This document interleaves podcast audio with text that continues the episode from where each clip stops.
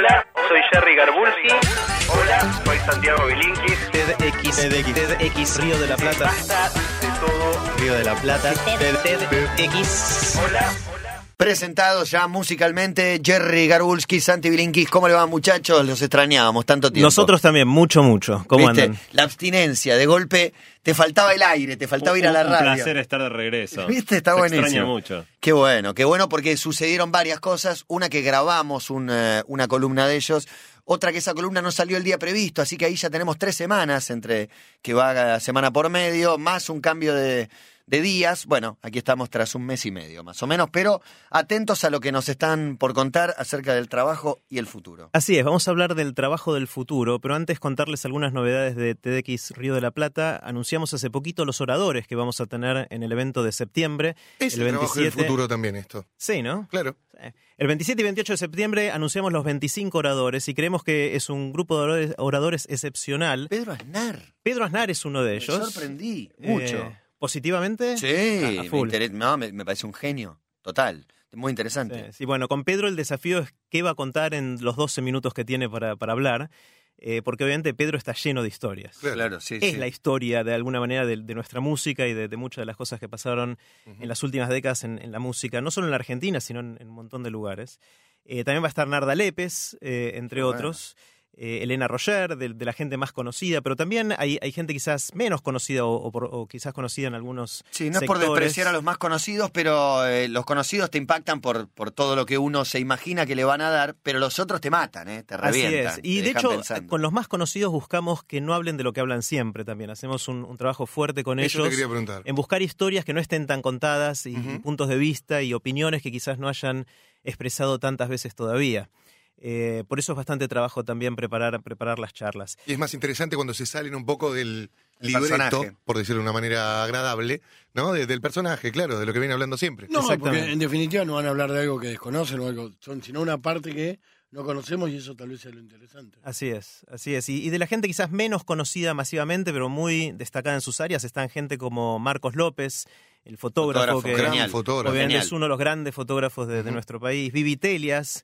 Vivi es directora de teatro y con- reconocida mundialmente por ser la creadora del biodrama, que es toda una nueva línea dentro del teatro que puede asimilarse a, a lo que es el teatro documental. Uno se, se podía hacer la pregunta por qué hay cine documental y no teatro documental. Y ella de alguna manera creó el teatro documental. Ronald Shakespeare, eh, que con ese apellido eh, tuvo que empezar de, de- a remarla, digamos, para... eh, en su carrera, pero que ya tiene setenta y pico de años y que durante 50 se dedicó al diseño y gran parte del paisaje urbano que vemos en nuestro país tiene que ver con los diseños que hizo él, desde la señalética del subte Mirá, eh, hasta un montón de las marcas que nos rodean y de alguna man- manera él es un diseñador de un paisaje urbano y va a contar sus historias, es muy divertido él con su pipa y su barba contando historias de, de sus 50 años de profesión. Igual el nombre califica ¿eh? para ser elegido como orador. Yo me acuerdo de Siddhartha, Siddhartha aquí. Siddhartha Ribeiro. Sí, Ribeiro, exacto. Hay gente que ya por su nombre debería ser orador, ¿no? Ese- Bueno, el- si quieren ver todos los oradores en core.to barra oradores 2013, están, eh, van a poder ver los 25 oradores que ya anunciamos y tenemos dos o tres más que van a ser sorpresa el día del evento. El día del evento es el 27 y 28 de septiembre va a ser pasado en vivo. Eh, y bueno, podemos ya mencionar que también va a ser pasado en vivo por la Metro. Transmisión Metro. Transmisión Metro, eh, en Expresión Metro, que es el programa de los sábados por la tarde, eh, con La Luciano tarde. Banchero. Banchero, sí, señor. van, vamos a, a estar ahí en vivo y seguramente Matías vas a acompañarnos Sí, claro. ese día. La idea es, es intercalar cuestiones que están pasando con las charlas, con algunas entrevistas a los, a los oradores.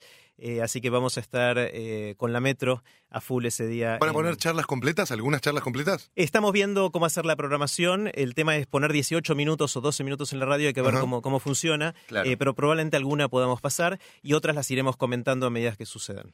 Muy bien. Bueno, y en cuanto a la columna, Bueno, vamos al tema que nos, que nos nuclea hoy. Para empezar, eh, si yo les digo Foxconn, ¿ustedes saben qué es Foxconn? Un ritmo de música. no, me da los Mm, bitcoins que emitió la cadena Fox. Ok, no. esconde- un esconde zorro. Foxconn es, la- Escucha el, bien, es ¿eh? el mayor fabricante de electrónicos del mundo. Fabrica algunos productitos como el iPad, el iPhone, el iPod, el Kindle, la Play 3 y Ah, la ok. Wii. El que le fabrica a Mac, a Apple. No Y a Sony solo, también. porque a Fabrica Sony, para a, Apple. a Nintendo, a todo el mundo. Básicamente, hace prácticamente todos los electrónicos interesantes que andan dando vueltas por ahí, los fabrica esta gente, que es una compañía taiwanesa. ¿Qué les hace los integrados, los chips? Le hace todo, todo, Ajá. todo, todo, todo. Fabrica el producto de Los punta a punta. todo. Eh, eh, es taiwanesa, pero mayormente fabrica en China. Eh, es, decía, es la mayor del mundo, tiene 1.2 millones de empleados.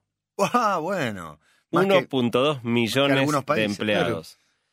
Empezamos hablando de Foxconn porque en el año 2011 anunció que iba a instalar un millón de robots de acá al 2014 para reemplazar trabajadores humanos. ¿Y qué piensa hacer con los trabajadores humanos?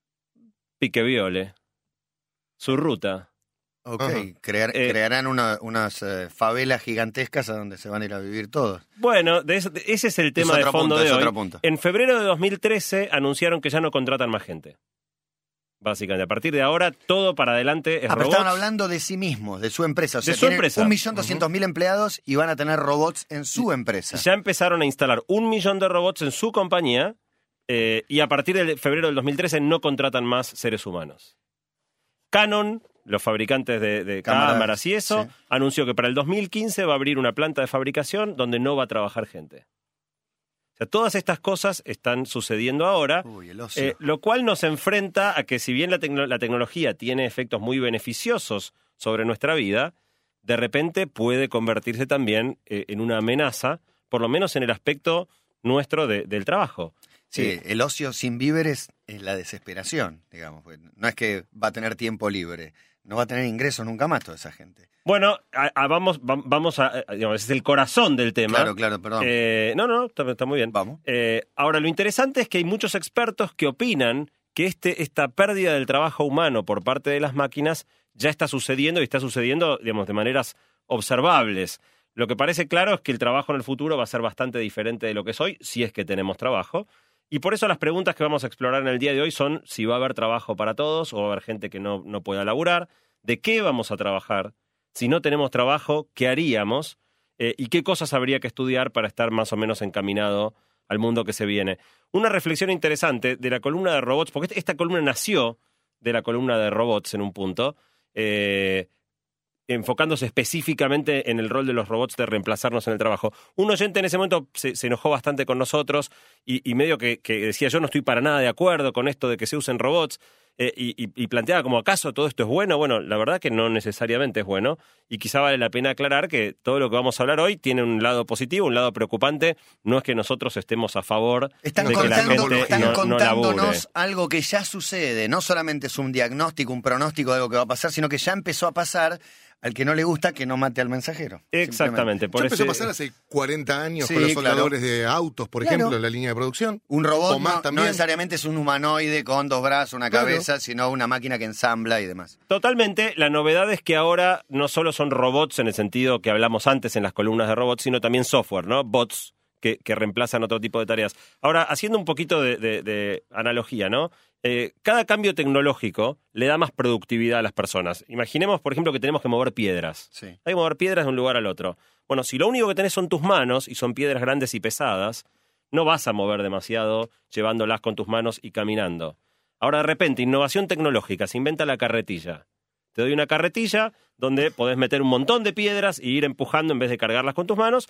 De repente podés eh, mover mucho más, eh, podés mover más peso y la limitación se convierte en tu velocidad de caminar. Vuelve una nueva innovación tecnológica. Le ponemos motor a la carretilla.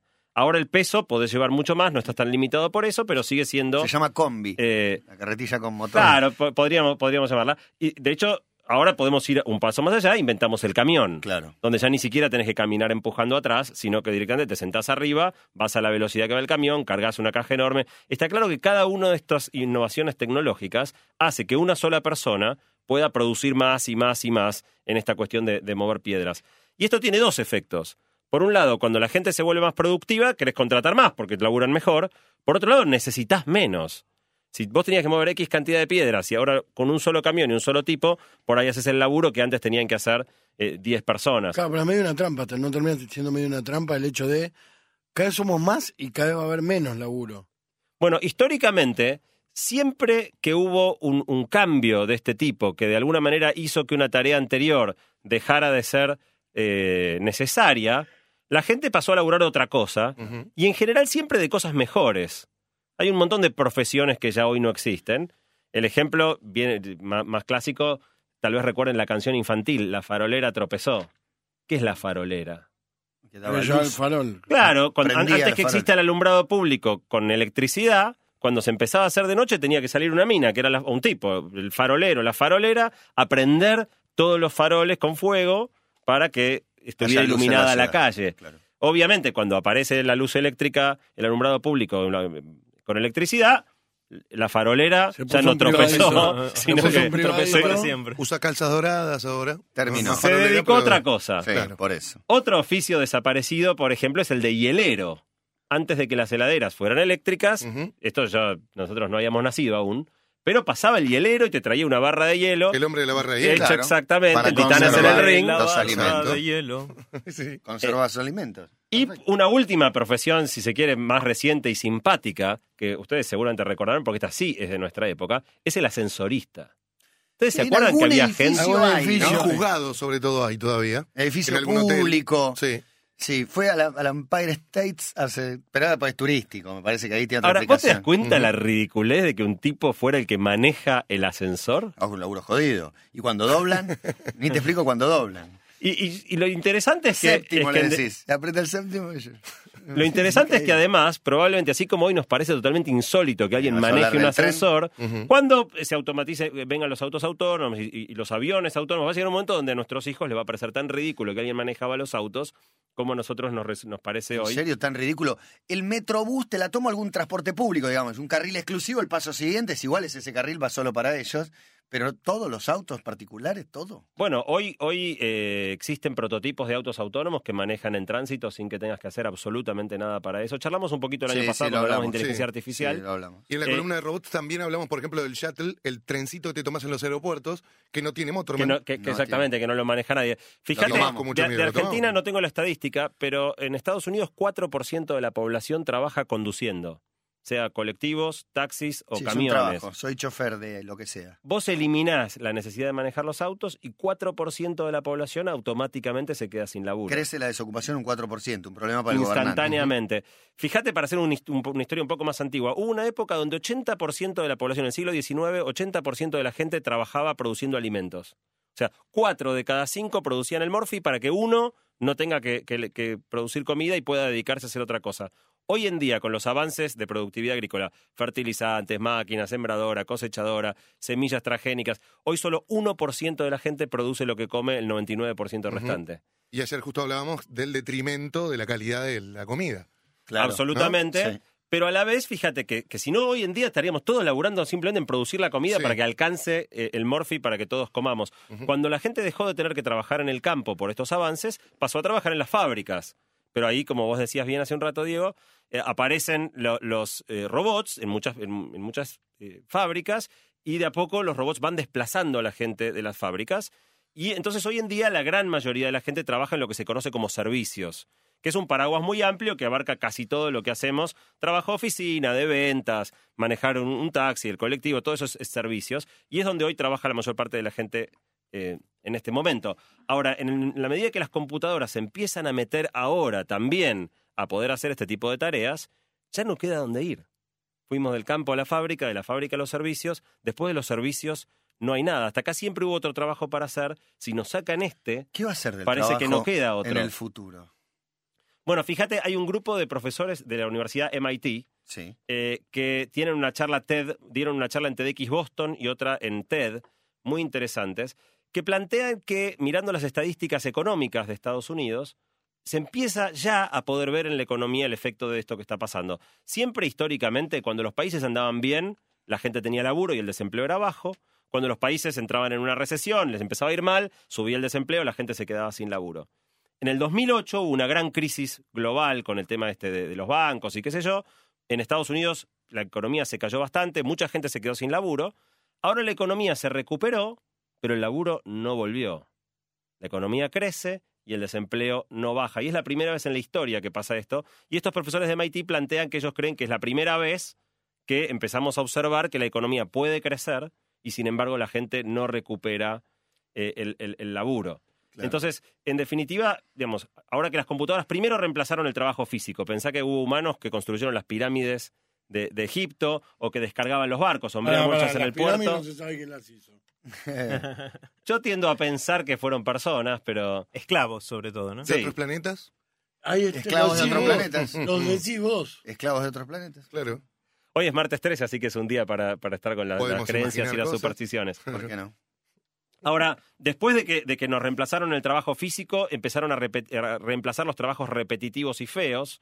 Por ejemplo, los depósitos. Hoy en día muchos depósitos ya no hay gente que hace el trabajo de depósito, sino que hay robots que lo hacen ahí adentro. Eh, El, el checkout en los supermercados, cuando vamos a la cajera, eh, por ejemplo, en algunos países ya directamente no, no hay una cajera. Vos vas y pasás, escaneás vos los códigos de barras, pasás la tarjeta de crédito y te vas. Pero recientemente es que empiezan las computadoras a hacer estas tareas mucho más delicadas. Eh, no quiero asustar los muchachos, pero seguramente habrán visto los artículos sobre notas periodísticas, o sea, co- computadoras reemplazando a los periodistas.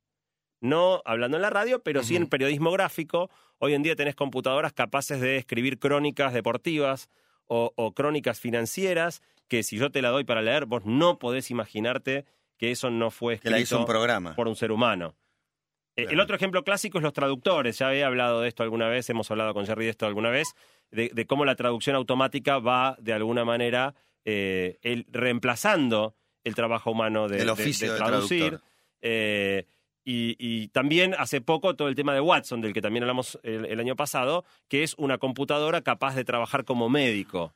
Y de repente, entonces, em- en- eh, profesiones que hasta acá parecía insólito pensar que desaparezcan, empiezan a correr el riesgo de desaparecer. Una de las cosas que preguntamos en la encuesta que hicimos esta semana fue preguntar a los oyentes qué profesiones creían ellos que iban a ser a corto plazo reemplazadas por robots. Y es interesante, ahí la, la gente especulaba. Nosotros creemos con, con Santi que la gente que respondió la encuesta escucha mucho esta columna, porque gran parte de las respuestas van a ver, están tenidas de muchas de las cosas que venimos hablando. Pero le dimos a la gente una lista larga de profesiones y le preguntamos cuáles de estas crees que van a ser realizadas por un robot o una compu en los próximos 10 años. La más popular para ser reemplazada son cosas como el telemarketing, los traductores, que de eso hablamos bastante. Telemarketers. Son miles. Sí. Sí, e- eso es eso también, eso no sé si es 4% de, de la fuerza Y laboral, sí, pero es un sí. número muy muy grande de gente que perdería el trabajo en algún Eh, momento. al que me llamó ayer a las 12 de la noche pasó una encuesta, le deseo que le pase. Eh, otra cosa que la gente dice que va a ser reemplazado por máquinas es la limpieza doméstica. Eh, ¿Se acuerdan que hablamos de Rumba, esta aspiradora automática robotizada que te aspira a la casa mientras vos no estás en tu casa? Y te pasa el trapo también. Te pasa- Hay otro que te pasa el trapo, sí. Claro. ¿De verdad? Hay- la gente cree que los mozos van a ser reemplazados por, por robots, eh, que me pareció in- interesante. Sí, Con- eh, por ahí el robot es simplemente que vos tengas eh, algún dispositivo en tu mesa donde anotes qué querés. y te lo trae un aparatito, claro. Te lo trae uno, o una cinta transportadora, o un solo mozo que sí, sí es solo traerlo, no es recordar ni nada. Exacto. Cosas, cosas menos obvias que, que Para mí sin corteza el pan. Eh, jardineros, por ejemplo, hay gente, mucha gente que opina, el 61% de las personas opinan que los jardineros de dentro de 10 años van a ser robots. Eh, cocinero de sushi, 56%. ¿Por qué no? Está bueno. Podría Todos, ser. vamos a ser todos robots. Por acá bueno. muchos dicen, ya sé lo que hay que hacer, hay que fabricar robots, dicen otros, y otros dicen, hay que matar a los que fabrican robots. Claro, el tema es que la, fábrica de robots probablemente sean robots los que fabrican robots, así Claro. que no nos hagamos demasiadas ilusiones ahí. Bueno, las, las categorías que nos, nos llamaron mucho la atención es la- las categorías en donde la gente piensa que no van a ser reemplazados en los próximos 10 años. Algunas de ellas son juez, legislador, docente de primaria, policía. El guitarrista de una banda. Eso no está. No, y de hecho, que en la columna de robots mostramos la banda de robots que tocaban la guitarra. Eso- Gori- gorila, gorilas son robots. No son No robots, son son robots, dibujos. son- Y bueno. bajista del carajo ¿Cómo que y un par de bueno? músicos geniales. Claro, ¿no? Daft Punk son hay sí, músicos. Sí, tratalo bien. Bueno, mu- muchas de las cosas que, Sí, que parecen... El hijo de Mancheli se volvió el padre, no puede ser boludo. El hijo de. Pierri, no de animal. Ahí está, ¿viste? Eh, la gente opina que, que las cosas que no van a ser reemplazadas son principalmente trabajar para el Estado, el empleo público. Si ustedes Claro. miran juez, legislador, policía. Eh, Sí, entonces, una, una moral conclusión. en juego también, ¿no? Un juicio. Es, es verdad, esa es Eso. otra forma de verlo. Pero un- una conclusión de esto es: si uno quiere tener trabajo dentro de 10 años, trabaje para el Estado. Parecería ser, ¿no?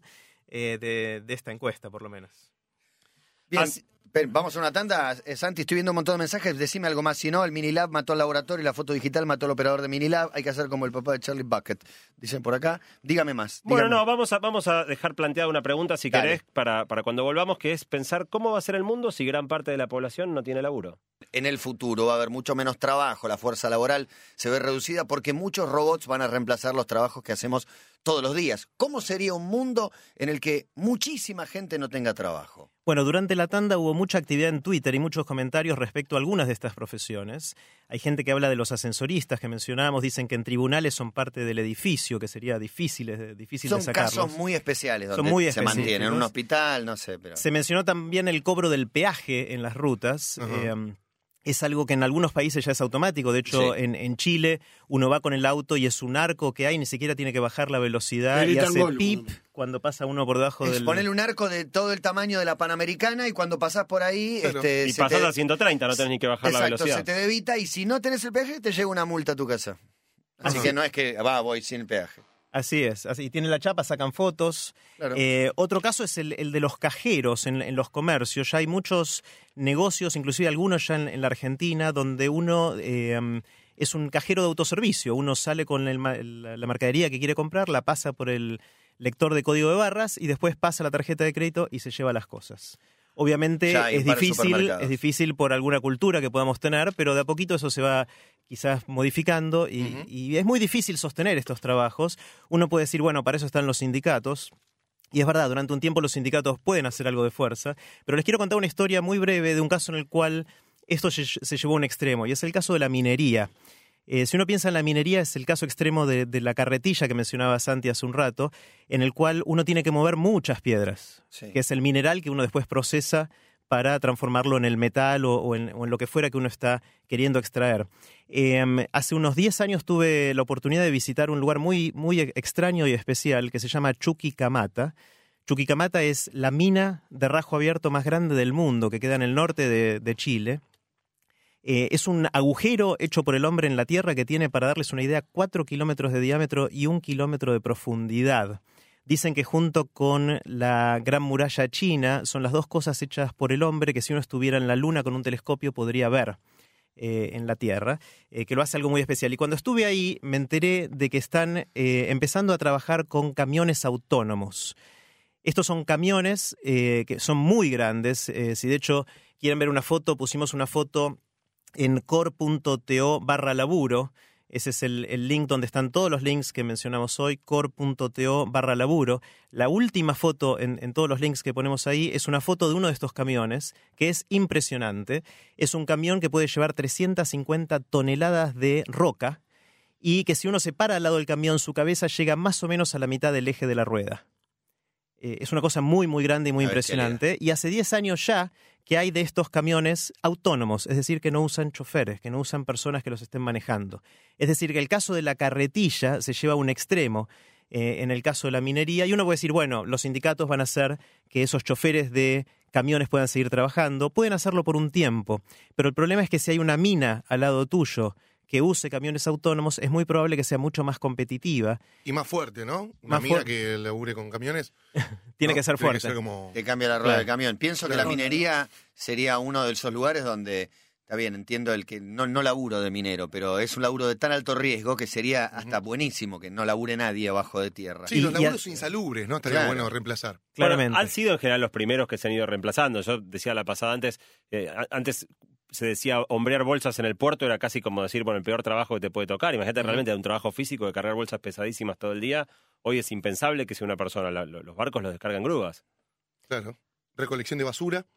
Sí, sí, eh, eh, digamos, y, y- y en, Twitter alguien mencionaba esto de los peajes, por ejemplo, y alguien decía, bueno, sí, no hay, debe haber pocos trabajos tan insalubres como estar todo el día metido en una casillita de uno por uno, haciendo la misma ¿Pero operación. qué de- es peor? ¿Tener ese trabajo o no tener trabajo? Bueno, ese- Ahora, los robots van a fabricar para quiénes? ¿Quién va a consumir si no va a tener laburo? Es como un círculo vicioso. Bueno, ahí, ahí podemos hacernos esta pregunta de si esto se puede frenar, o sea, si podemos hacer algo para que esto no sucede. La presión económica y competitiva es muy grande.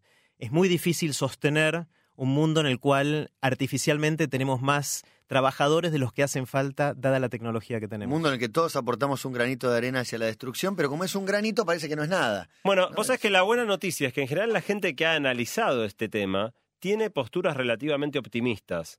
Eh, el más antiguo que trabajó esto de- desde la economía es un economista muy, muy famoso que se llama Keynes o Keynes, Sí, eh, que en últimamente. 1930, claro, eh, eh, es mu- muy difundido, eh, que en 1930 planteó que se imaginaba que en 100 años, o sea, en realidad fue una predicción para el 2030, eh, ya, digamos, el grueso de la producción lo iban a hacer máquinas y que entonces los precios iban a ser tan baratos que, eh, que los costos y los precios iban a caer prácticamente a cero y que trabajando muy poco o nada íbamos a poder básicamente acceder a todo tipo de bienes materiales. Keynes planteó eso ya hace 100 años.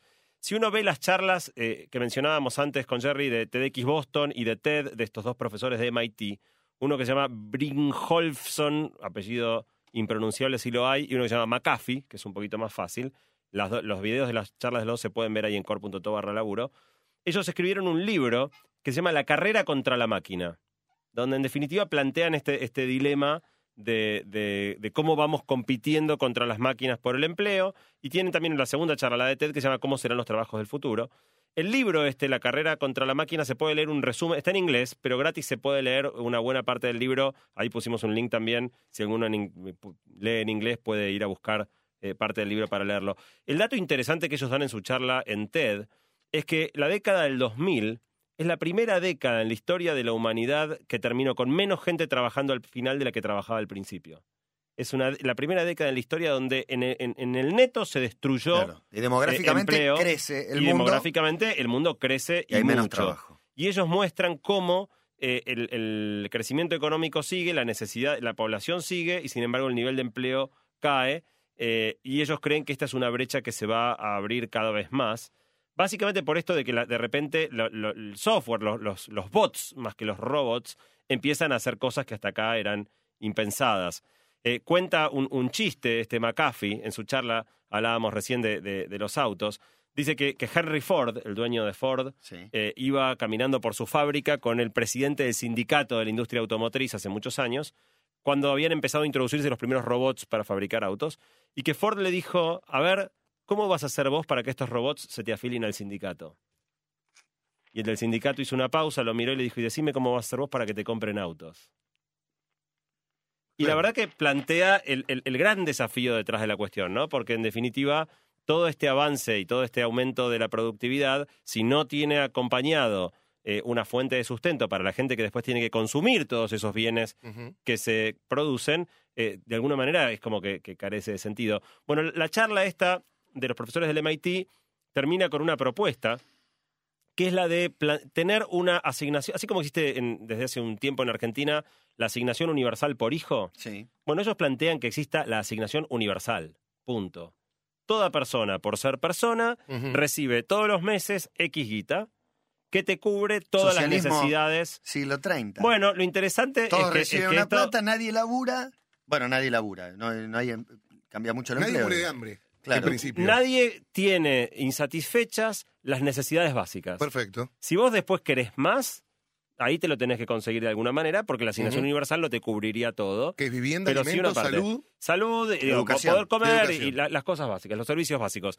Eh, de hecho, el tipo mismo en la charla TED, pensá que está dando la charla en Estados Unidos, se ataja diciendo, bueno, no me vengan a acusar, y pone en la pantalla a Marx y a, y a Lenin, y dice, no me vengan a, a acusar de esto, y, y nombra un montón de pensadores ultraliberales que han, han- han discutido esta idea Querer de que el una mundo sea más justo, la verdad que es un, universal. es un regalo que se lo dejen solamente a Marx y, y compañía. ¿no? Todos debiéramos querer un mundo más justo. Pero además un mundo donde realmente empiece a pasar esto obliga, de alguna manera, a separar la subsistencia del trabajo.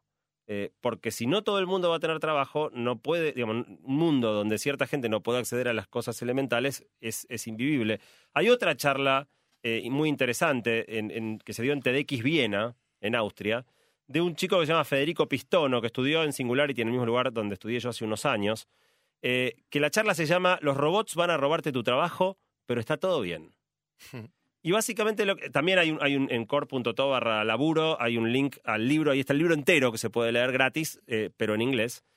Básicamente lo que él dice es 80% de la gente odia su laburo, la mayoría de los empleos hoy apestan, así que reemplazarlos por máquinas es una bendición. Si realmente trabajamos de cosas horribles. Una nota de color para mencionar, eh, en la encuesta que hicimos con Jerry en, en vísperas de la columna, una de las preguntas que hacíamos era, si a partir de mañana no necesitaras más trabajar, ¿seguirías haciendo lo que estás haciendo? Claro, pertenecemos a porcentaje no de sé qué gente- porcentaje de gente Sí. que nos gusta trabajar. ¿Qué porcentaje de gente pensás que contestó que sí? Que si mañana no necesitara más laburar, sigue haciendo lo que está haciendo. Qué jodido. A ver, 20%. ¿20? ¿Ustedes qué dicen? 4%. No, yo Cuatro. creo que más, yo creo que más de la mitad. Más de la mitad, más del 50. Ujú. Mitad y mitad. 50%. 50 clavado. 50 clavado. eh, eh, es- es- fue, fue bastante sorprendente. Eh, con Jerry nos planteábamos bastante en qué medida es representativa la gente que, que escucha y, que le gusta contestar nuestra encuesta, ¿no? Porque escucha mucha más de la que contesta encuestas, pero en, cuán- en qué medida estas 1.500 personas son realmente representativas y si la mitad de la gente seguiría haciendo lo que hace si no necesitara La, laburar. la explicación que tenemos es que la gen- mucha gente que contesta la encuesta está mucho tiempo en Twitter. Eso quiere decir que está en un trabajo que le permite estar en Twitter y entonces Claro. quiere seguir haciendo lo mismo que está Claro. haciendo ahora. ¿O qué hago de mi vida si no tengo este laburo? Claro, ¿No? ¿Cuándo, Pe- cuándo voy, a, voy a estar tuiteando y Pensaba facebookeando? las y áreas de entretenimiento crecerían mucho, pero no sé cómo sería acceder a ellas, porque tenés tiempo libre, entonces te la pasás yendo, no sé, a una plaza, a un parque, a un cine, a jugar a la pelota, Sí. alquilar una cancha de fútbol 5, no sé. Bueno, ahora vamos no a charlar evaluamos. ¿Qué enseguida de, qué dijo la gente que haría si tuviera más tiempo libre. Antes Sí. que eso, cerra- digamos, cerrando la charla esta de, de- de este chico Federico Pistono de TX Viena, él lo que plantea es que hay que terminar con la idea de que hay que ganarse la vida, que la vida no es algo para ganar, la vida uno la tiene, se la merece. Eh, y que en definitiva, en un escenario donde muchos robots puedan generar todo lo que necesitamos y haga falta muy poco trabajo humano, la meta del futuro, dice él, es 100% de desempleo, así podemos divertirnos. Dice, tenemos que salir a buscar un mundo donde la gente no necesite trabajar. eh, y toda esta idea de la tecnología no debiera ser, seamos más productivos para poder laburar más, para estar todo el día conectados, para laburar más todavía desde cualquier lugar, con cualquier aparato. Dice, Sin no, que nadie labura. usemos la tecnología para dejar de laburar, no para laburar cada vez más y ser cada vez más productivos. No podemos ganar la carrera contra las máquinas, podemos ganar nuestra carrera si jugamos con ellas. Eh, y en definitiva, algo que se observa ya hoy es que la tendencia a trabajar menos es algo que ya, ya empezó. Claro, uno, uno puede mirar lo que se llama la jornada laboral, es decir, cuántas horas trabajamos en promedio, digamos, por semana, a lo largo de la historia. Cuando éramos cazadores y recolectores hace decenas de miles de años, hay estudios que muestran que el, en promedio cada persona habría trabajado en esa época nada más que entre 6 y 8 horas por semana. Eso se debía a que trabajar consist- consistía en ir a buscar alimento y quizás algo de construir un refugio, pero no mucho más. Y que también había limitaciones, se hacía de noche y no podías ir a cazar porque no veías nada. O eh, no era la estación correcta y no había frutos que ir a recolectar, porque en ese momento no estaban. Entonces, esencialmente estabas haciendo fiaca por ahí y cuidándote de que no te morfe algún animal que pase por, por la zona. Avancemos muchísimo. La revolución industrial, hace 300, 200, 300, 400 años, fue todo un proceso. En ese momento ya uno dejó de depender de las estaciones ni de que haya luz en el día, se empezaron a crear las fábricas y antes de que existieran los sindicatos, los dueños de las fábricas tenían como incentivo usar sus maquinarias lo máximo posible y le pedían a sus empleados, a sus trabajadores que trabajen un montón. Al principio de la revolución industrial, la gente trabajaba entre 12 y 16 horas por día y a veces 6 o 7 días por semana era terrible y después, por supuesto, vinieron los sindicatos y hicieron que la vida fuera más razonable. En el siglo XX solamente, la jornada laboral casi se redujo a la mitad. Sobre fin del siglo XX era aproximadamente 40 horas en promedio, al principio era más cercano a 70 horas por semana. Eh, para darles una idea, por ejemplo, China recién en 1995 abolió la obligación de trabajar los sábados y entonces bajó a 40 horas. Hoy el país que tiene jornada laboral más corta es Dinamarca, con más o menos 30 horas por semana. Vamos hacia allá. Pero en realidad mis favoritos, mis favoritos de todos estos eh, son, gente que yo ya mencioné en otro momento, que con Santi miramos mucho, que es, es un- una tribu que se llama los Kapauku en Papúa, eh, que tienen una creencia muy profunda y es que trabajar dos días seguidos trae mala suerte. Entonces labura un día sí, un día no. Claro, laburan poco, laburan relativamente poco, pero no por un tema de eficiencia o economía, es por un tema De superstición. de superstición. Bueno, vamos a cerrar con dos temas finales. Eh, hay una cita de Voltaire que menciona, un, un filósofo francés de hace muchos Sí, años, eh, que men- se menciona en una de estas charlas de, de TED, que dice, el trabajo nos libera de tres grandes males, el aburrimiento, el vicio y la necesidad. La asignación universal soluciona la necesidad, digamos, y, y- desconecta la necesidad, cubrir las necesidades del trabajo. Pero el aburrimiento y el vicio siguen Dependen de cada siendo uno. problemas. Y en definitiva, si la gente no tuviera que trabajar y tuvieras una asignación universal que te cubra todo, la pregunta es, ¿qué haríamos con el tiempo libre? ¿Nos quedaría el aburrimiento y el vicio? En la encuesta también preguntamos qué haría la gente si tuviera más tiempo libre. Eh, le preguntamos si le decíamos a la- le damos una lista larga de cosas y le decíamos a la gente que eligiera las tres cosas que haría si tuviera más tiempo libre y ganan por afano viajar, hacer deporte, leer. Eh, después viene pasar tiempo con la familia, amigos, arte, trabajo comunitario ya va cayendo en popularidad. Sin, sin saberlo, sin saberlo, pero te digo, de todas estas cosas que vos enumeraste en la punta de la lista, son las que van a quedar últimas en el momento si realmente pasarla. La gente después no lee, Bueno, se yo queda creo- pelotudeando. si- si- Hablamos y- y mucho. Si mirás Queda cuáles muy bien decir- últimas. Para mí yo- queda muy bien Igual decir... hace falta plata también Está bien, pero queda, queda hermoso Claro. decir con tiempo libre leería mucho más. Hay mucho del deber ser acá, obviamente, eh, porque si uno mira las cosas que están abajo en la lista, están fumar porro, mirar la tele, jugar videojuegos, navegar por internet. O sea, cosa lo- que lo, lo esas que de verdad últimas. hacemos hoy, son las sí, últimas. lo que de verdad hacemos hoy cuando no estamos laburando, Cuando lo- tenemos un ratito nos tiramos a ver tele o a, o a surfear Eh, por internet. Qué sorpresa. O tu caso, ¿no? Eh, de hecho, muchos, caso. muchos se rieron en, en la encuesta de, de la mención, este, la mención al Faso. Sí. eh, y, fue la menos elegida de todas. Eh, Claro. Prácticamente todo el mundo dice, Mirá. no, estudia más tiempo, no, ni en pedo. Los que lo hacen se- lo guardan para eso, no, la- no lo andan contando. Bueno, pero hace, me da como que hace falta dinero para hacer alguna de esas actividades, Bueno. algunas otras no, pero viajar, qué sé yo, había algunas que sí, hace falta que alguien trabaje para que te lleve de viaje, no sé. Bueno, la última cosa que vamos a charlar es, en definitiva, qué, qué carreras habría que estudiar cómo habría que prepararse hoy para los trabajos del futuro. Porque obviamente todos estos cambios eh, en, las etapas sucesivas en que vayan ocurriendo son en principio buenos para algunos y malos para otros. Por ejemplo, si pensamos el tema de los autos autónomos, los autos que se manejen solos, para todos los que tenemos que movilizarnos a nuestro trabajo es espectacular. Porque si el que va manejando ya no necesita manejar, puede ir trabajando, puede ir descansando, llega menos tenso, pero a otra persona lo deja sin laburo. Entonces, cada uno de estos cambios, a medida que vayan pasando, beneficiará a algunos y perjudicará a otros, y hará que ciertas profesiones le vaya mejor y otras profesiones le vaya peor o directamente desaparezcan. Entonces, ¿qué elijamos estudiar? eh, de alguna manera nos preparará para ejercer las profesiones que tengan más demanda o aquellas que, que desaparezcan. Es interesante si uno busca estudios que dicen cuáles son las profesiones que más están creciendo. Las profesiones que más están Community creciendo manager. Son, son eh, en general todas relacionadas a la tecnología. Ingeniero de software, administrador de redes, analista de sistemas, administrador de base de datos. Después algunas que no son específicamente eh, de tecnología como asistente médico, pero la gran mayoría eh, son cosas relacionadas a la tecnología, al punto tal que es bastante común. los chicos que hoy están estudiando ingenierías de software y ese tipo de carreras que no terminan la universidad porque les vienen ofertas de laburo y ganan tanta, tan- les ofrecen tanta plata que la mayoría ni llega a terminar la universidad. Y sin embargo, pese a que estas carreras son las que más están creciendo y más demanda hay, ¿qué estudia la gente? Si uno mira las estadísticas de la UBA, la gente sigue estudiando ciencias económicas, medicina, derecho y arquitectura.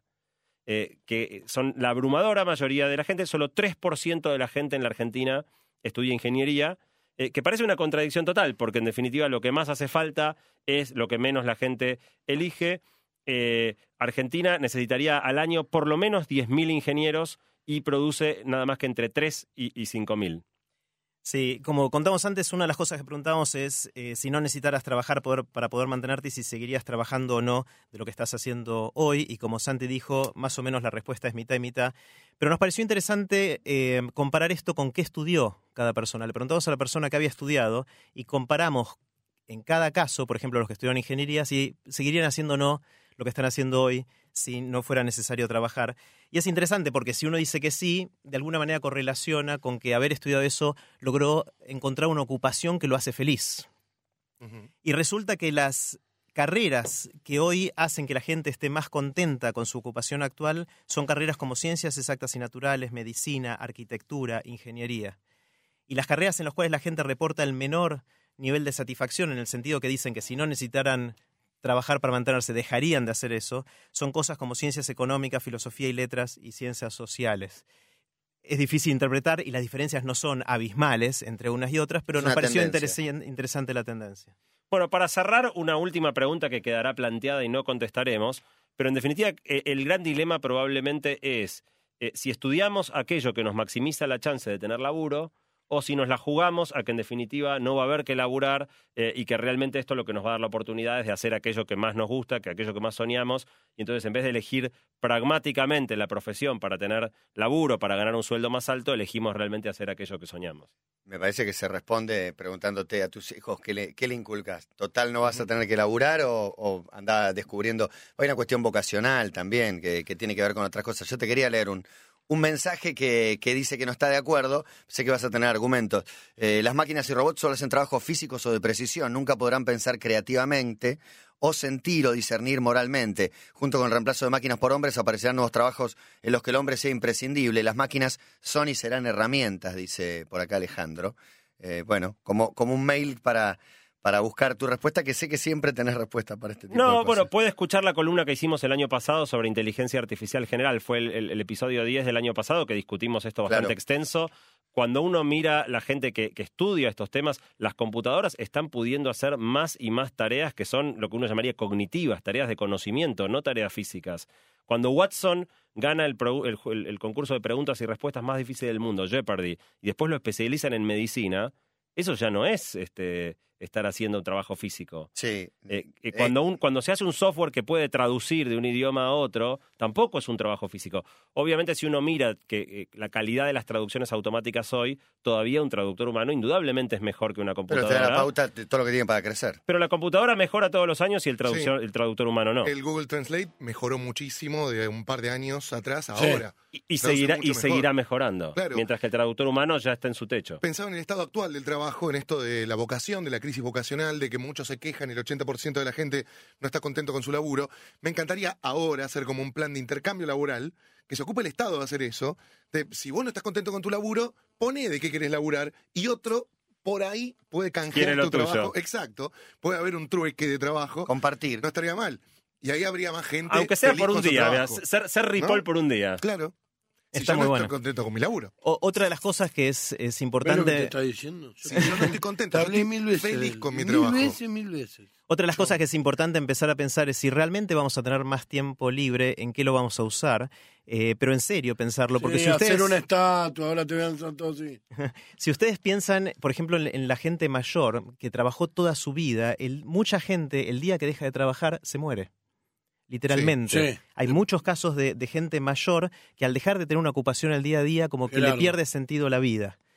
Entonces, si, si vamos a dejar de trabajar, que es lo que más tiempo nos insume en la mayor parte de nuestros casos, ¿a qué le vamos a dedicar ese tiempo? Y está bueno empezar a sembrar las cosas que nos interesen y que ojalá no sea solamente tirarnos a ver tele. Bueno, ahí está Juan Ferrari estacionando aviones desde atrás control. Hasta acá llegamos, nos encontramos en un par de semanas, eh, Santi y Jerry, para ver esto en core.to barra Laburo. Ahí está, core.to barra laburo en los Twitter de Bilinkis, Garbulski, en los nuestros, seguramente también retuiteado. Muy interesante, como siempre. Será hasta la próxima. Tengo una página de internet. Tengo una página de internet. www. Www.